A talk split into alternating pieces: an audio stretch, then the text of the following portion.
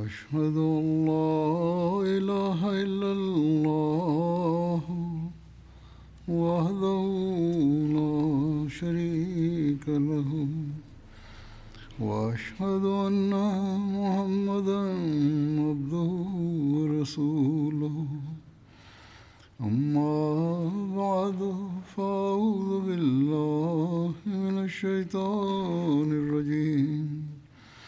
بسم الله الرحمن الرحيم.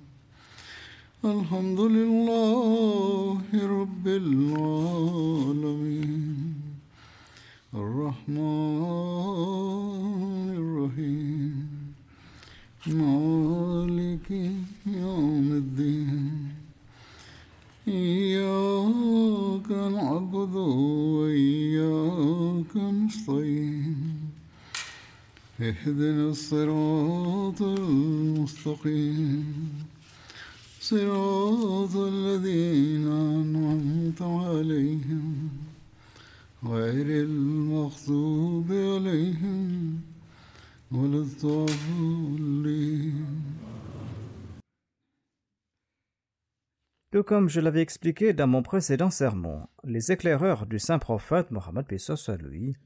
l'ont informé de l'arrivée d'une caravane ou d'une armée.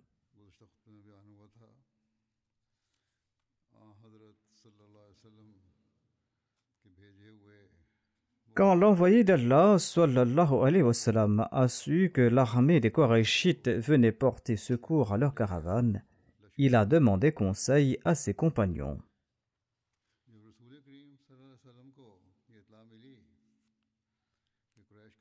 Le saint prophète Mohammed lui les a informés à propos de la situation des Korachites. Sur ce, Abu Bakr s'est mis debout et il a prononcé un discours éloquent. Ensuite, Omar Talanho s'est mis debout et il a également prononcé un discours éloquent. Ensuite, Migdad bin Amr s'est levé et il a déclaré Au prophète d'Allah, partez là où Allah vous a ordonné de partir. Partons, nous sommes avec vous. Par Dieu, nous n'allons pas vous présenter la réponse que les enfants d'Israël ont présentée à Moïse, notamment Fadhab.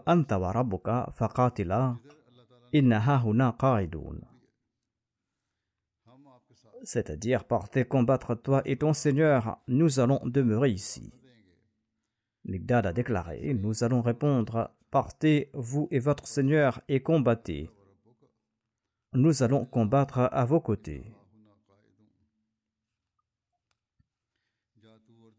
Par celui qui vous a envoyé avec la vérité, nous vous accompagnerons pour le combat, même jusqu'à Balkourimad, si vous l'exigez de notre part.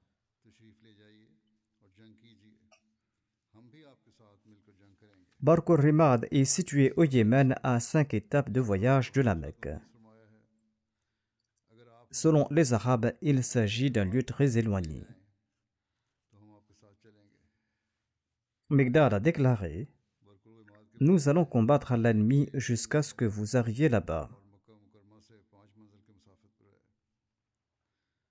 L'envoyé d'Allah l'a remercié et il a prié pour lui.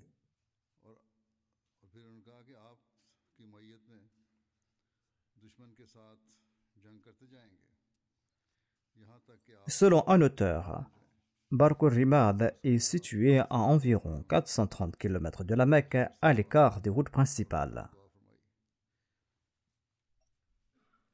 Son éloignement et sa difficulté d'accès étaient devenus proverbiaux.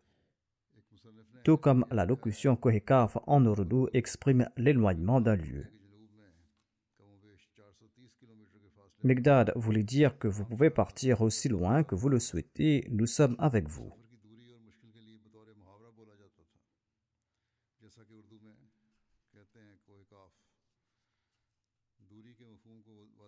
Certains biographes ont soulevé la question suivante. Le verset cité par Migdad est tiré de la sourate Al-Maïda, sourate qui a été révélée tardivement. Ainsi donc, selon eux, le fait qu'il ait cité ce verset en cette occasion semble impossible. Mais ces mêmes exégètes ont présenté la réponse à cette question en disant qu'ils auraient peut-être entendu cette parole des enfants d'Israël auprès des Juifs ou qu'un narrateur tardif ait inclus ce verset dans ce récit plus tard. En tout cas, cette objection ne tient pas la route, car ce récit a été cité à foison dans les recueils historiques. Le Fathul Bari, une exégèse du Sahih al-Bukhari d'Ibn Rajab, explique qu'il serait erroné de supposer que la Sourate Al-Maïda été révélée dans son entièreté qu'après le pèlerinage d'adieu. Certains de ces versets avaient été révélés antérieurement et parmi ces versets-là se trouve le verset cité par Migdad avant la bataille de Badr. En tout cas, il se peut qu'il ait entendu ces propos de la bouche des Juifs. Selon ces récits, tous trois, Abu Bakr, Omar et Migdad, faisaient partie des immigrants. C'est pour cette raison que le saint prophète Mohammed lui souhaitait entendre l'opinion des Ansar. Et à cet égard, il a déclaré Aux gens, donnez-moi vos conseils. Le saint prophète Mohammed lui s'adressait en fait aux Ansar. Une des raisons était peut-être que lors de la Bayra d'Aqaba, les Ansar avaient déclaré qu'ils ne seraient pas responsables de la protection du saint prophète Mohammed à lui tant qu'il n'était pas à Médine. Et ils avaient déclaré que quand vous serez à Médine, nous serons responsables de votre protection et nous vous défendrons contre tout ce dont nous défendons nos femmes et nos enfants. C'est en raison de ce pacte que le saint prophète Mohammed lui craignait que les Ansars ne le défendrait uniquement contre l'ennemi qui attaquerait soudainement Médine. Et que les Ansar pensaient peut-être qu'il n'était pas nécessaire pour eux de sortir et d'affronter l'ennemi à l'extérieur de Médine. Mais quand l'envoyé d'Allah sallallahu alayhi wa sallam, a demandé conseil encore une fois, Saad bin Mu'adh lui a dit ceci. Ô messager d'Allah sallallahu alayhi wa sallam, il semble que vous demandez notre avis à nous les Ansar. Le saint prophète Mohammed lui a déclaré oui. Saad a déclaré Nous avons cru en vous et nous avons témoigné de votre véridicité et nous avons témoigné que vous êtes venu avec la vraie religion. Et nous avons fait des promesses avec vous à cet égard et nous vous avons juré obéissance. Ô envoyé d'Allah, sallallahu alayhi wa sallam, partez où vous le souhaitez. Nous sommes avec vous, par celui qui vous a envoyé avec la vérité. Si vous nous menez vers la mer et que vous vous y plongez, nous allons en faire de même. Et aucun des nôtres ne restera en arrière. Nous ne désapprouvons pas que vous nous menez avec vous pour affronter l'ennemi demain. Nous sommes patients dans la bataille et nous faisons preuve de loyauté contre l'ennemi dans la mêlée.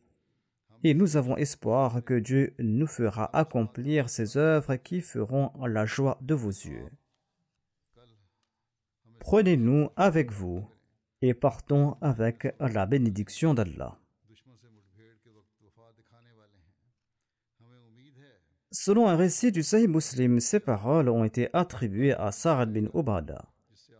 Mais selon la plupart des récits, Sa'ad bin Obada n'avait pas participé à la bataille de Badr. Et les biographes ont réconcilié ces récits en disant qu'il se peut que l'envoyé d'Allah, paix soit lui, ait consulté ses compagnons à deux reprises. Une première fois à Médine, quand il a reçu des nouvelles de la caravane, et Obada avait prononcé ce discours à Médine, et la deuxième fois, l'envoyé d'Allah, puis lui, a consulté ses compagnons lors du voyage et c'est Saad bin qui a prononcé ce discours à ce moment-là. En tout cas, les différents commentateurs ont présenté leur interprétation, mais la vérité est que c'est Saad bin qui a prononcé ces paroles. L'envoyé d'Allah, puis lui, était heureux d'entendre ces propos de Saad et il a déclaré porter et tu recevras des bonnes nouvelles de la part de Dieu. Allah m'a promis la victoire sur l'un des deux groupes. Par Dieu, c'est comme si je vois l'endroit où les hommes de l'ennemi tomberont morts. Les compagnons étaient très heureux d'entendre ces paroles de sa part, mais tout étonnés, ils ont déclaré Au messager d'Allah, si vous étiez déjà au courant de l'arrivée de l'armée des Korachites, pourquoi n'avez-vous pas mentionné à Médine la possibilité d'une bataille afin que nous puissions nous y préparer? Malgré ces nouvelles, malgré ces conseils et la bonne nouvelle de la part de Dieu, que les musulmans vaincront certainement un de ces deux groupes, les musulmans ignoraient toujours contre qui ils allaient se battre. Ils savaient très bien qu'ils allaient se battre contre l'un de ces deux groupes. Et tout naturellement, ils étaient plus désireux de combattre le plus faible, c'est-à-dire la caravane. Hazrat Muslim Maud a commenté à ce propos en ces termes. Il déclare Quand la bataille de Badr s'est annoncée à l'extérieur de Médine, l'envoyé d'Allah a rassemblé tous ses compagnons et il a déclaré Aux gens, donnez-moi vos conseils. Car je sais que nous n'allons pas affronter la caravane, mais l'armée qui vient de la Mecque. L'un après l'autre, les muhajirines se sont mis debout et ils ont déclaré Ô messager d'Allah, partez pour le combat, nous sommes avec vous. Mais chaque fois qu'un émigrant s'asseyait après avoir exprimé son point de vue, l'envoyé d'Allah disait aux gens conseillez-moi. Il se disait que les émigrants de la Mecque présentaient leur avis, mais cette question s'adressait en fait aux Ansars de Médine. Et les Ansar, quant à eux, s'étaient tus parce que l'assaillant venait de la Mecque. Et ils se sont dit que si nous disons que nous sommes prêts à combattre les Mécois, les émigrants en seront peut-être froissés, et ils penseront peut-être que ces gens de Médine souhaitent tuer nos frères. Quand l'envoyé d'Allah a répété à maintes reprises Donnez-moi vos conseils, un des Ansar s'est mis debout et il a déclaré Au messager d'Allah, vous recevez d'ores et déjà les avis des gens. L'un après l'autre, un émigrant s'est levé, il a déclaré au messager d'Allah partons au combat. Mais vous répétez à maintes reprises avisez-moi. J'en déduis que vous vous adressez peut-être à nous les Ansar. L'envoyé d'Allah, paix lui, a déclaré c'est vrai. Et l'Ansari a déclaré au messager d'Allah Nous nous sommes tus de peur de blesser les cœurs de nos frères émigrés. Si nous disons que nous sommes prêts à nous battre, ils se diront que les Ansars vous conseillent à tuer nos frères et nos proches. Ô messager d'Allah, peut-être que vous vous référez au serment d'allégeance d'Aqaba, serment dans lequel nous avions promis que nous vous soutiendrons si un ennemi attaquait Médine, mais que nous n'étions pas contraints de sortir hors de Médine pour combattre à vos côtés. L'envoyé d'Allah a déclaré Oui, telle était mon intention. Cet Ansari a déclaré au messager d'Allah Au moment de cet accord, nous ignorions votre véritable statut. Au messager d'Allah, à présent, votre véridicité nous éclaire et nous avons compris votre statut véritable. Il n'est plus question à présent d'accord ou de pacte. La mer est devant nous et nous sommes prêts à y mettre nos chevaux si vous nous l'ordonnez. Et s'il y a combat, par Dieu, nous combattrons à votre droite et à votre gauche, et nous allons combattre devant vous et derrière vous. Et l'ennemi ne pourra vous toucher qu'après avoir piétiné nos cadavres. Après ce conseil, l'envoyé d'Allah est parti de là et il s'est arrêté tout près de Badr en passant par différentes routes. J'avais déjà présenté la description de Badr dans le passé. Je le refais de nouveau. Badr est situé à une distance de 150 km au sud-ouest de Médine.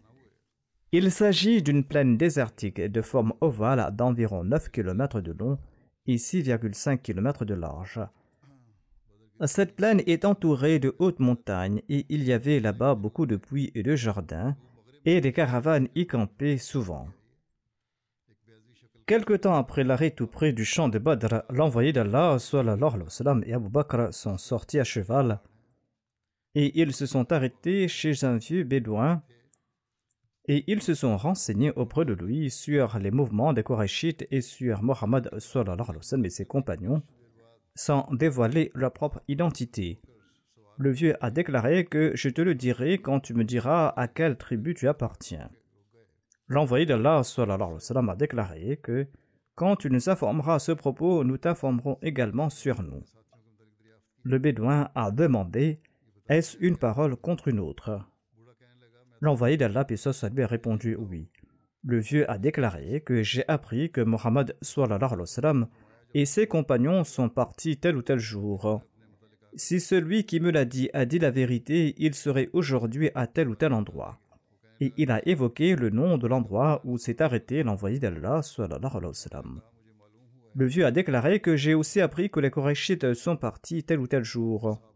Si celui qui m'a informé a dit la vérité, ils seront à tel ou tel endroit aujourd'hui. Et il a évoqué le nom de l'endroit où les Korachites étaient arrivés. Ainsi donc, il a dit la vérité sur les deux points. Ayant terminé, il a demandé D'où venez-vous L'envoyé d'Allah a déclaré Nous venons de l'eau. Quand l'envoyé d'Allah, paix soit lui, était sur le point de retourner, le vieux lui a demandé Que signifiez-vous en disant que vous venez de l'eau? De l'eau de l'Irak. La réponse du saint prophète Mohammed lui était ambiguë et les historiens ont débattu à ce propos. Nos chercheurs ont également présenté des explications de divers historiens à ce propos. J'en présente ici un bref aperçu. Les historiens déclarent qu'il semble que l'envoyé d'Allah, et ce soit lui, n'a pas donné la bonne réponse comme promis.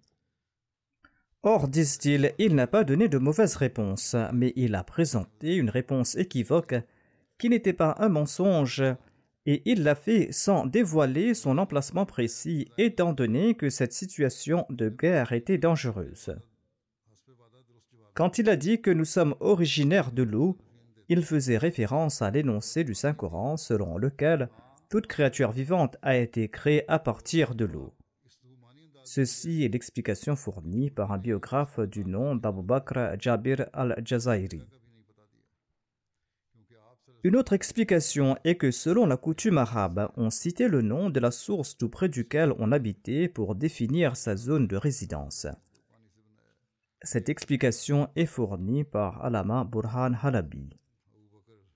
Une autre explication peut être que l'envoyé d'Allah a évoqué la même source d'eau de Badr, c'est-à-dire celle tout près de laquelle il campait, comme l'avait relaté le vieillard mais il y avait fait allusion d'une telle manière que le vieux croyait qu'il était originaire de l'Irak.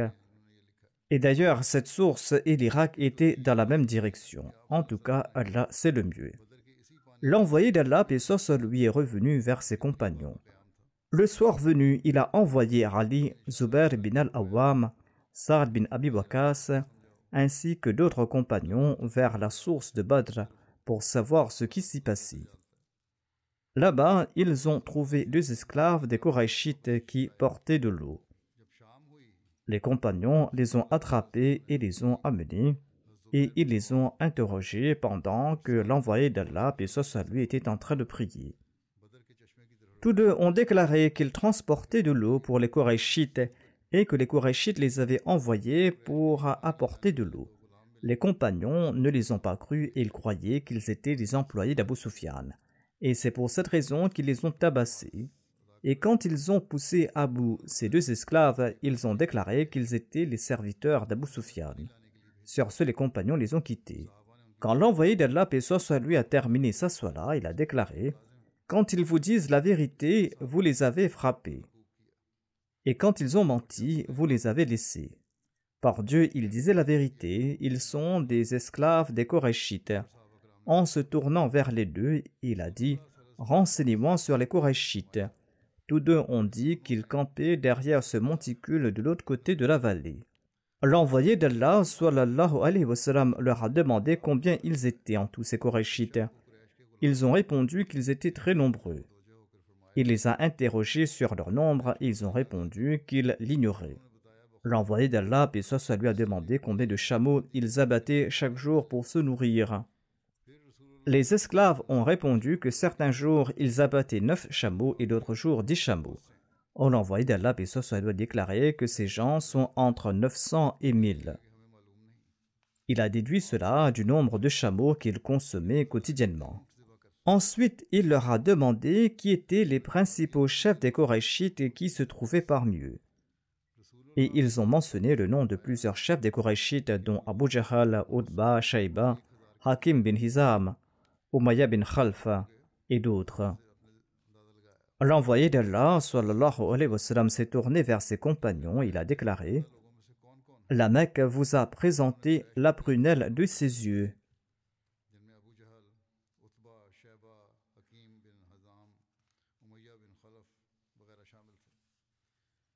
Il a dit à ses compagnons que la Mecque vous a présenté la prunelle de ses yeux. Hazrat Mirza Bashir Ahmad Zab a commenté à ce propos en disant que le saint prophète Mohammed lui a dit à ses compagnons que la Mecque vous a jeté en pâture ses plus grands héros. Ces paroles du saint prophète Mohammed lui étaient des paroles très intelligentes et sages. C'étaient des paroles que l'envoyé d'Allah, lui avait prononcées spontanément. En effet, au lieu que les musulmans les plus faibles se découragent en entendant les noms de tant de chefs renommés de la tribu des Korachites, ces paroles du saint prophète Mohammed lui ont concentré leurs pensées sur le fait que Dieu avait envoyé ces chefs de la tribu des Koraïch pour servir de proie aux musulmans. Ensuite, le saint prophète Mohammed a fait marcher son armée afin d'atteindre la source d'eau avant que les polythéistes n'en prennent le contrôle.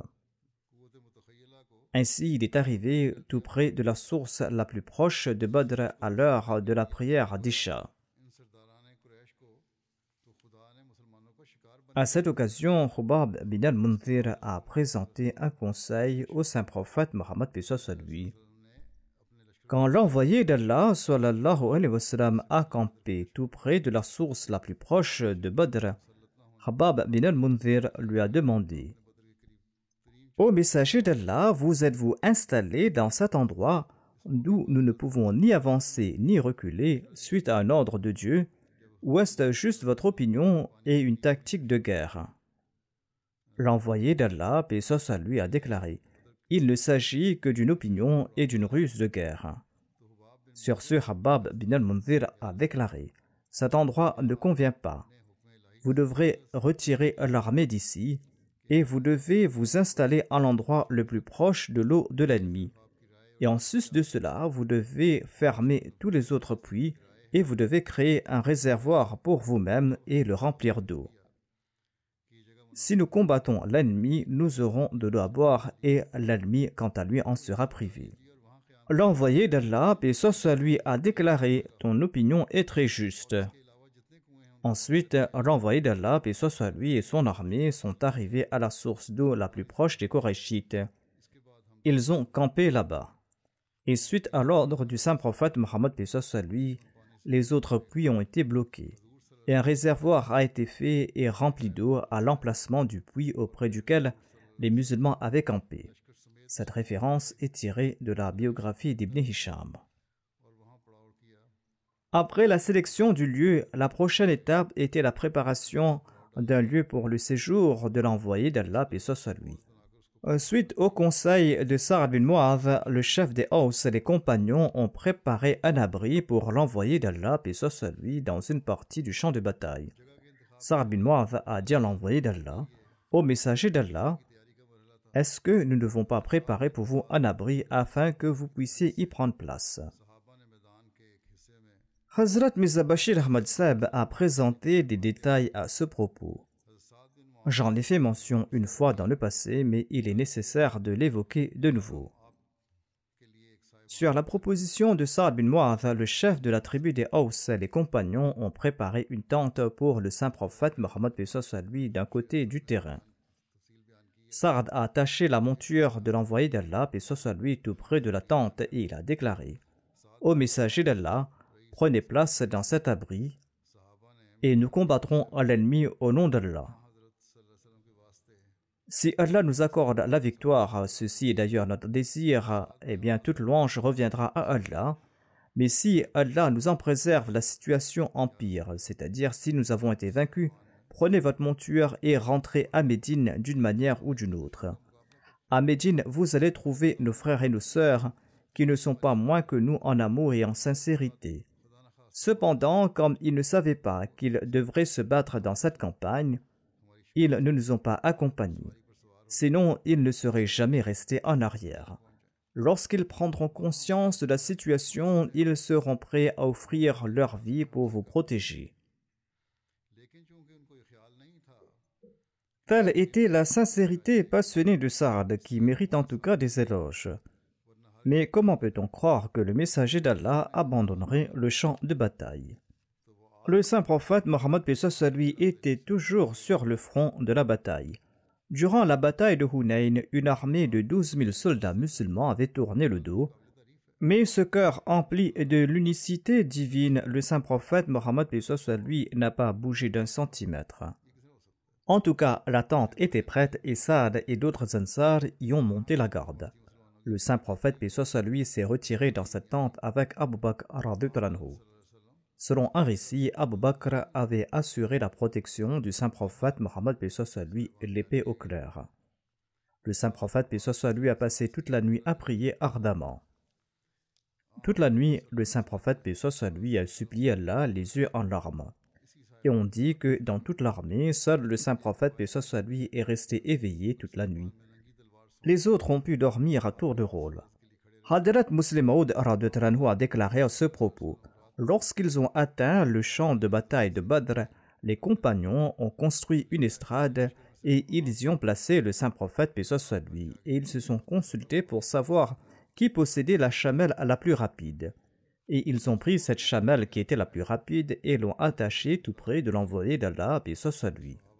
L'envoyé d'Allah a regardé la monture et a demandé Qu'est-ce que c'est On lui a dit que, Ô messager d'Allah, nous sommes très peu nombreux et l'ennemi est nombreux. Nous avons peur que nous tombions tous à martyr en ce lieu. Nous ne sommes pas attristés par notre mort, ô messager d'Allah. Nous nous soucions de vous, de peur que vous ne souffriez. Si nous mourrons, cela n'affectera pas l'islam. Mais la vie de l'islam est liée à votre personne. Il est donc nécessaire que nous vous protégions. Ô messager d'Allah, nous avons choisi Abu Bakr pour vous protéger et nous avons attaché cette chamelle très rapide tout près de vous. Si par la volonté de Dieu nous tombions tous à martyr ici un par un, au messager d'Allah, prenez cette chamelle et rentrez à Médine. À Médine, nous avons d'autres frères qui ignoraient que le combat aurait lieu. S'ils l'avaient su, ils nous auraient rejoints. Partez à leur rencontre, et ils vont vous protéger et vous serez à l'abri du mal de l'ennemi. En tout cas, l'envoyé d'Allah n'aurait jamais accepté pareille proposition et il ne pouvait le faire. Mais tel était le sentiment de ses compagnons. Hadrat Muslim Maud explique aussi que Ali avait déclaré un jour qu'Abu Bakr était le plus courageux d'entre les compagnons. Il a déclaré que lors de la bataille de Badr, lorsqu'on a construit une plateforme séparée pour le saint prophète Mohammed lui, la question s'est posée de savoir qui va assurer la protection du messager d'Allah sallallahu alayhi wa sallam. Abu Bakr s'est immédiatement présenté avec son épée dégainée et il a courageusement assuré la protection du saint prophète Mohammed face à de grands dangers. En tout cas, le matin, les Korachites ont avancé de leur position. Et quand le messager d'Allah les a vus, il a déclaré Ô Allah, ces Korachites sont venus te combattre avec orgueil et arrogance, et pour renier ton messager. Accomplis ta promesse de soutien et détruis-les aujourd'hui. Parmi les polythéistes, l'envoyé d'Allah, et soit lui a vu Utba bin Rabia chevauchant un chameau rouge. Et l'envoyé d'Allah, et soit lui a déclaré Si l'un d'entre eux possède quelque bien, c'est bien celui qui se trouve sur le chameau rouge. S'ils lui obéissent, ils marcheront sur le droit chemin.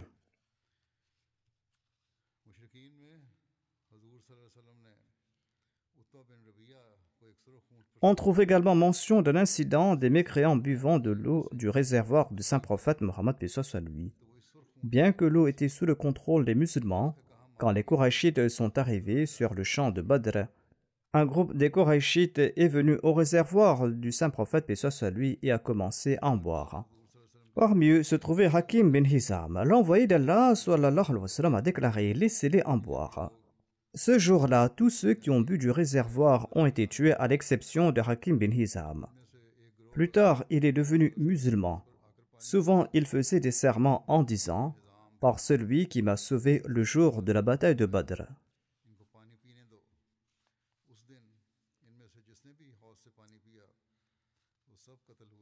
Voici le récit sur la préparation des rangs pour la bataille. Avant l'arrivée des Korachites, le matin, l'envoyé d'Allah, paix soit lui, a ordonné aux compagnons de s'aligner. Le saint prophète, paix soit lui, redressait les rangs avec sa flèche en indiquant aux combattants de s'avancer ou de reculer jusqu'à ce qu'ils soient tous alignés. L'envoyé d'Allah, paix soit lui, a confié le drapeau à Moussa bin. Et Moussa bin Umer a placé le drapeau là où l'envoyé d'Allah, paix soit lui, lui a ordonné de le faire. L'envoyé d'Allah, paix soit lui, a commencé à examiner les rangs. Il faisait face à l'ouest.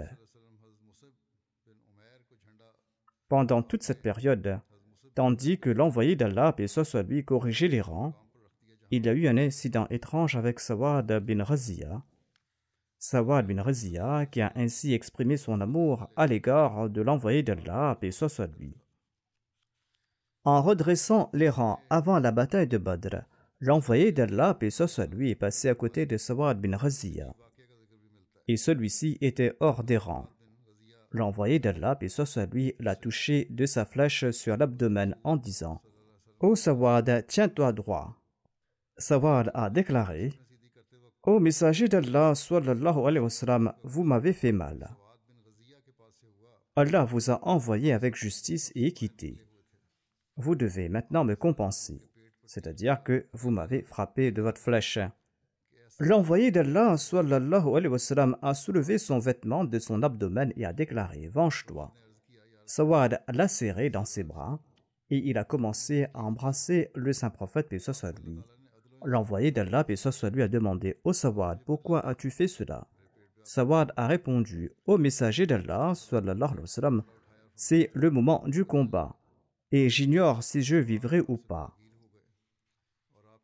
C'est pour cette raison que je voulais passer mes derniers instants avec vous, de manière à ce que mon corps touche votre corps béni.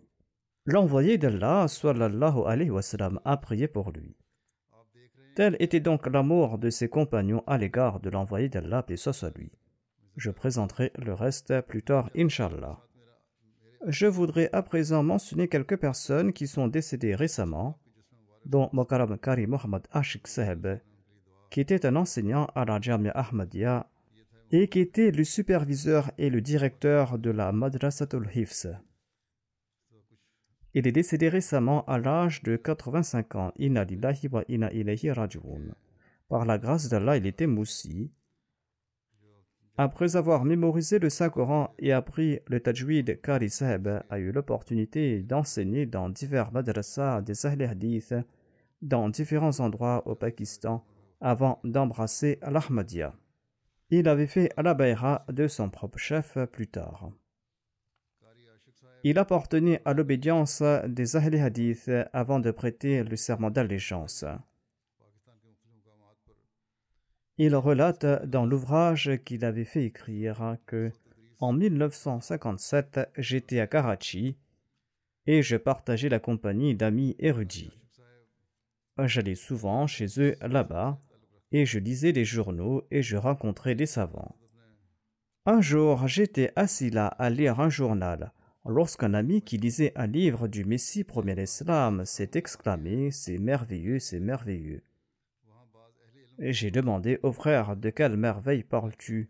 Il a dit que nos érudits croient en l'abrogation de divers versets du Saint-Coran, tandis que Mizarulam Ahmad Saheb de Kadian déclare qu'aucun verset du Saint-Coran n'a été abrogé.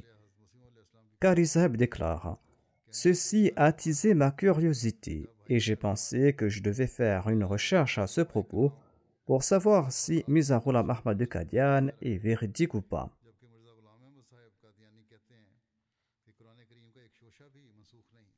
Il écrit dans son biographie que un jour j'étais parti à l'Ahmadiyya Hall de Karachi après la prière pour apprendre davantage sur l'Ahmadiyya.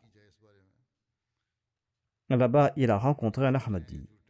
Il déclare que je lui ai demandé de m'aider et de me guider sur divers points de controverse.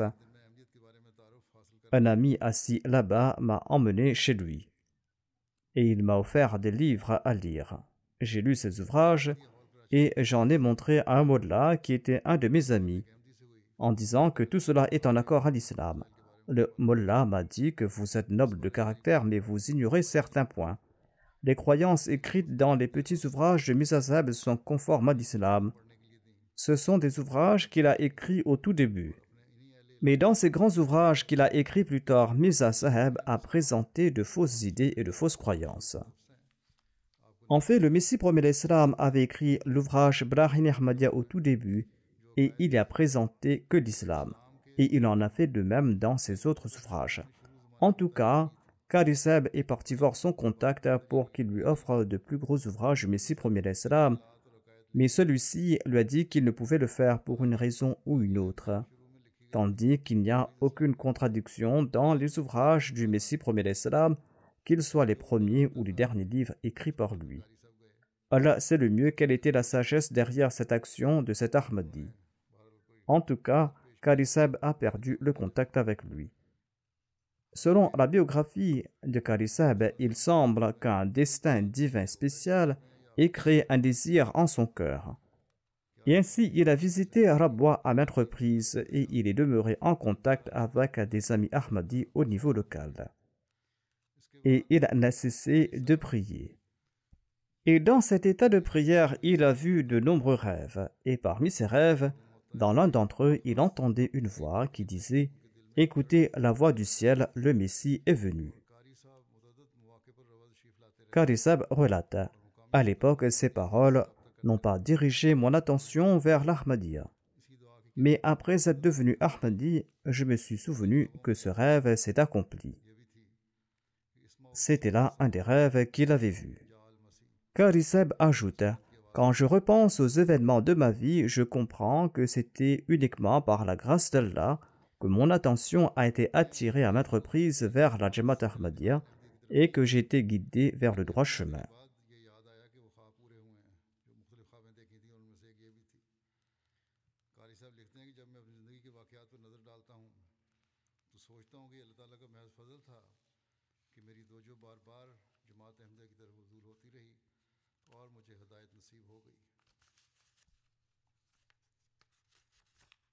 Il relate J'ai rencontré le missionnaire Sheikh Abdul Qadir Sahib Saudagar Mir de la Jamaat de Lahore lors de l'Ijtema de l'Ansarullah. Il n'avait pas encore prêté le serment d'allégeance à l'époque. Il déclare J'ai suivi les programmes du premier jour. Probablement le deuxième ou le troisième jour de l'Ijtema, j'ai exprimé le désir de prêter le serment d'allégeance et nous sommes partis au bureau de l'Isra Oishad central et j'ai rempli le formulaire du serment d'allégeance et j'ai été éclairé de la lumière de l'Ahmadiyya. Après avoir embrassé l'Ahmadiyya, le défunt a dû passer par de nombreuses épreuves. Ses étudiants et ses dirigeants non Ahmadi ont tenté de différentes manières de lui faire répudier l'Ahmadiyya. Ils l'ont tenté de diverses manières et ils l'ont également persécuté. Karisab relate De nombreuses difficultés se sont présentées à moi après avoir embrassé l'Ahmadiyya, mais Allah m'a accordé la fermeté et j'ai pu suivre le chemin indiqué par lui. La direction d'Allah était là, donc aucune tentation du monde ne pouvait me détourner du droit chemin. Ils ont fait de grands efforts pour me faire haïr la Jamaat Ahmadiyya et pour me ramener dans le giron de la communauté des Ahli Hadith. Mais en raison de ma foi, malgré de grands efforts, ils n'ont pas réussi à me faire renier l'Ahmadiyya par la grâce d'Allah. Il était marié à une veuve qui avait trois enfants. Une fille est née de leur union par la suite. Voici les détails sur les services qu'il a rendus à la Jamaat. Kari relate Soufi Khuda Zirvi Sahib m'a rencontré un jour à la mosquée et il m'a dit que Hazrat Mizatahir Ahmad qui était responsable du Waqf à l'époque, m'a demandé de vous emmener chez lui à Rabwa. Le défunt avait déjà prêté le serment d'allégeance. Il relate que je me suis présenté à Mianseb. Il a écouté ma récitation du Saint-Coran. Ensuite, il m'a assigné la tâche d'enseigner la lecture du Saint-Coran au Mollimin du Waqf avec le Tajwid. Et il m'a également offert un logement sous l'égide du Waqf Jadid. C'était en 1964. Karisab a été nommé enseignant des Mollimines au Waqf Jadid le 1er janvier 1965. Les étudiants de la classe Shahed de la Jamia Ahmadiyya venaient au bureau du Waqf Jadid pour apprendre la récitation du Saint-Coran auprès du défunt. Plus tard, suite à la demande de Mir Daoud Seb, le directeur de la Jamia Ahmadiyya à l'époque, le défunt, se rendait à la Jamia Ahmadiyya et il a commencé à enseigner également à la Jamia. Parallèlement, il enseignait également le Coran aux filles à la Nusrat Girls College, une institution de la Jamaat dans le respect des règles de la modestie islamique. En janvier 1969, Hafiz Shafiq Saheb, le responsable de la classe des Hufaz de la Bois, est décédé. Le principal de la Jamia, Mir Daoud Ahmad Seb, a demandé au défunt de reprendre sa classe à l'époque, ce cours avait lieu à la mosquée Mubarak. Je me souviens aussi des garçons assis dans la mosquée en train de mémoriser le Saint-Coran. Par la suite, feu le troisième calife a affecté Kariseb dans la classe des Hufaz et il a approuvé son affectation et il a écrit qu'il enseignera au sein du ainsi que dans la classe de mémorisation du Saint-Coran. Ainsi, le 11 juin 1971, il a été officiellement affecté comme enseignant dans la classe des Hufaz. Il a pris sa retraite en 1998, mais il n'a cessé d'enseigner le Saint-Coran à la Madrasatul Hifz et la Madrasa Az-Zafar jusqu'en 2019. Il a eu le privilège de réciter le Saint-Coran lors d'une session de la Jalsa Salana de 1964 pour la toute première fois. Karisab écrit qu'il a eu l'honneur de rencontrer Hazrat Khalifatul Masih Athani, le deuxième calife, en février 1965. Il relate cette rencontre historique en ces termes. Le moment où j'ai serré la main du calife a changé ma vie. Le secrétaire privé m'a présenté au deuxième calife en disant qu'il s'agit de Kari Mohammad Ashik, qui est un nouveau converti. Pendant qu'il me présentait, oh, le calife me regardait et je tenais sa main bénie et je profitais de cette rencontre.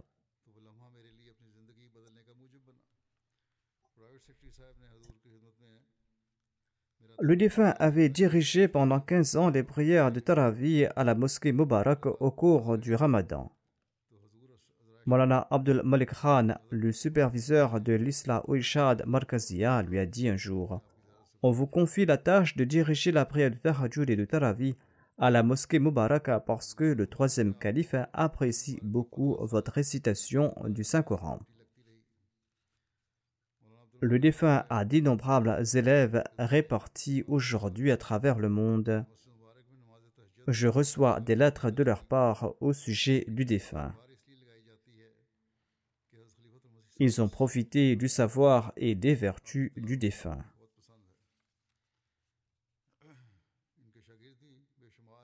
qu'Allah élève le rang du défunt et qu'Allah permette à ses enfants et ses descendants d'engendrer en leur personne le même engouement pour la prière et la même sincérité en accord à ses désirs. Le deuxième défunt se nomme Nuruddin al-Husni Sahib. Il était un ancien Ahmadi de la Syrie. Il vivait ces jours-ci en Arabie Saoudite. Pendant de nombreuses années, il a été emprisonné en Arabie Saoudite en raison du fait qu'il était un Ahmadi. Malgré la maladie et malgré la dureté de l'emprisonnement, il est demeuré fidèle à sa foi et il est décédé en captivité le 25 mai dernier à l'âge de 82 ans. Inna lillahi wa. Son père, Al-Hajj Abdurraouf Al-Husni, avait prêté le serment d'allégeance en 1938. Mokaram Munir Al-Husni Seb, l'ancien émir de la Jamaat de la Syrie, était l'oncle paternel de feu Nuruddin Al-Husni Seb. Depuis son enfance, le défunt a été élevé dans un milieu pétri de moralité, de valeurs islamiques et de l'amour du califat. Il avait 13 ou 14 ans lorsque son père est décédé. Le défunt était souvent en compagnie de Mokaram Munir al-Husni Seb et il a beaucoup appris de lui à propos de la Jamaat. Quand le Muslim Maud s'est rendu à Damas en 1955, il avait séjourné chez Mokaram Badruddin al-Husni l'oncle du défunt. Durant ces jours, le défunt a également eu l'honneur de réciter le Saint-Coran devant le Muslim Aoud. Il jeûnait souvent. Les lundis et les jeudis étaient considérés comme des jours de jeûne spéciaux. Il aimait beaucoup réciter le Saint-Coran. Il n'a jamais abandonné l'après de Tarjud. Même en prison, jusqu'à son dernier jour, il est demeuré fidèle à sa foi et il était fidèle envers la Jamaat. Il avait foi que l'aide d'Allah était proche et il le répétait à tous ceux qui le rencontraient en prison. Il laisse derrière lui sa veuve qui n'est pas Ahmadi mais qui a été loyale envers lui. Elle a consenti à de grands sacrifices pendant que son mari était en prison. Et parmi ses enfants figurent trois fils, dont Abdur Raouf al-Husni, Mohamed Mouad al-Husni et Fawaz al-Husni et une fille nommée Zainab al-Husni. Le défunt a également de petits-enfants qui sont tous des Ahmadis sincères par la grâce d'Allah. Muad al-Husni, le fils du défunt, déclare Mon père voulait que nous tous, frères et sœurs, entrions dans la Jamaat en toute conviction. Alhamdulillah, nous avons prêté le serment d'allégeance avec conviction. Nous étions en Arabie Saoudite quand la Jamaat a été perquisitionnée et nous avons rencontré Hashim Seb qui résidait au Royaume-Uni et qui travaillait là-bas. Jusqu'à la fin, notre père n'a cessé de servir la Jamaat.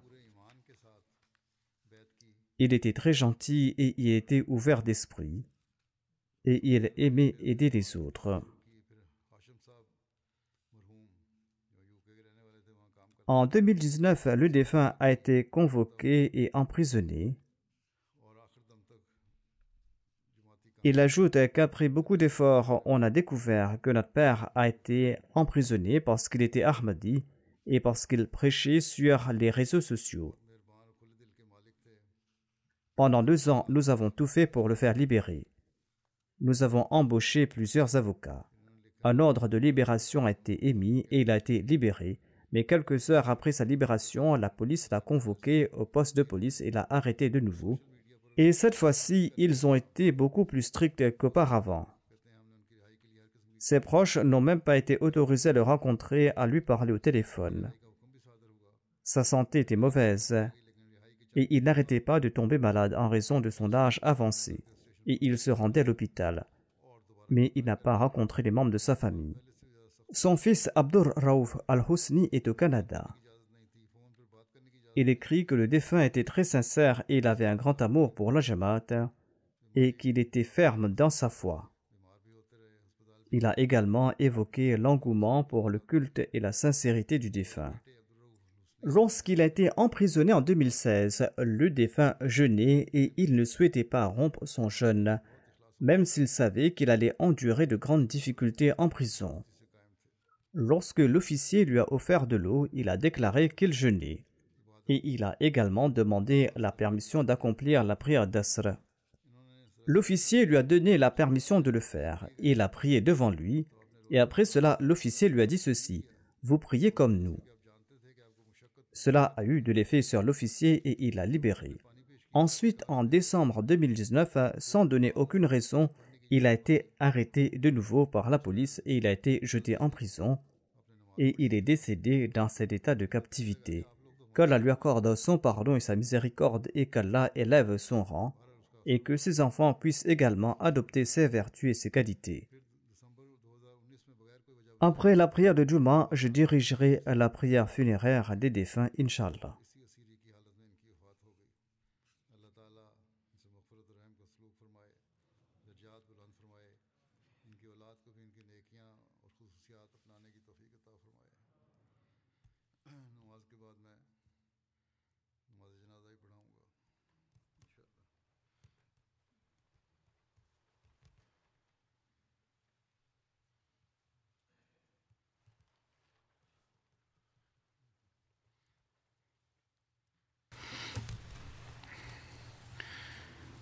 الحمد لله الحمد لله نحمده ونستعينه ونستغفره ونؤمن به ونتوكل عليه ونعوذ بالله من شرور أنفسنا ومن سيئات أعمالنا من يهده الله فلا مضل له ومن يضلله فلا هادي له.